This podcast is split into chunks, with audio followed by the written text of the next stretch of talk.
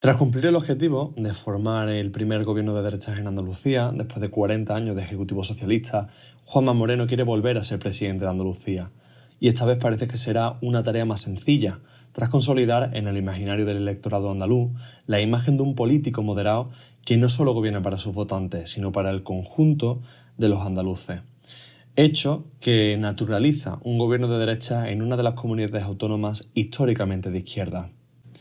A este perfil de moderación, tranquilizador ante los momentos difíciles y situaciones cruciales durante la última legislatura,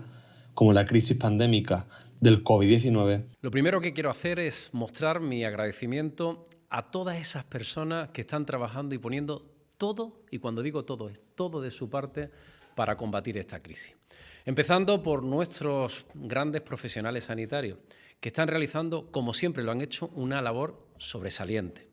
También a los empleados públicos y a los miembros de los cuerpos. Se suma durante esta campaña la aparición de Feijóo, hasta hace poco presidente de Galicia durante más de una década tras encadenar numerosas legislaturas por mayorías absolutas, manteniendo también un perfil moderado en apariencia. El actual presidente del Partido Popular espera que tras las elecciones andaluzas se consolide en el resto del Estado español una imagen del Partido Popular de moderación y centralidad, tras el fallido intento de Pablo Casado el cual supuso una de las mayores crisis internas en uno de los partidos tradicionales de España. Ahora bien, el objetivo del Partido Popular en Andalucía no solo es volver a ganar las elecciones y poder gobernar. En calle San Fernando, en la sede de los populares en Andalucía, tienen el punto de mira no tanto en Ciudadanos, sino en Vox.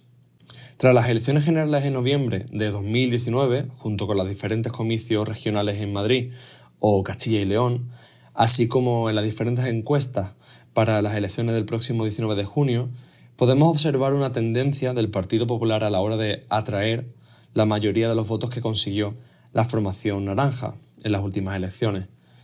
Eso sí, también se observa cómo la candidatura encabezada en Andalucía por Macarena Olona abarca cada vez mayor parte del espectro de la derecha en el arco parlamentario. En este sentido, Juanma Moreno quiere textualmente gobernar solo. Yo tengo una opción y yo tengo una determinación. Y mi determinación hasta el 19 de junio es gobernar en solitario e intentar tener una mayoría amplia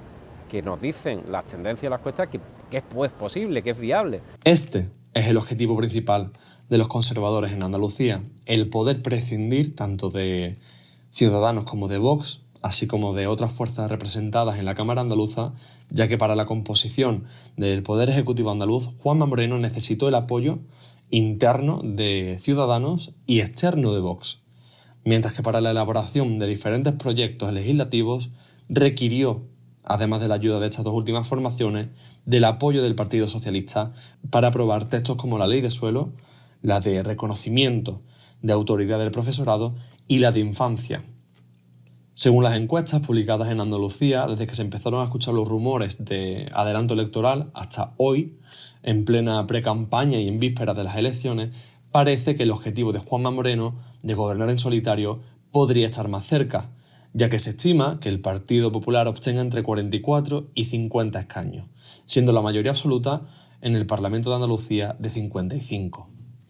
Eso sí, Vox tendría la llave para que el PP pudiera entrar en el Ejecutivo, ya que la candidatura de Macarena Lona previsiblemente doblaría el resultado en escaños de los últimos comicios. De este modo, Juan Moreno tendrá que negociar con Vox su acceso a la presidencia de la Junta de Andalucía.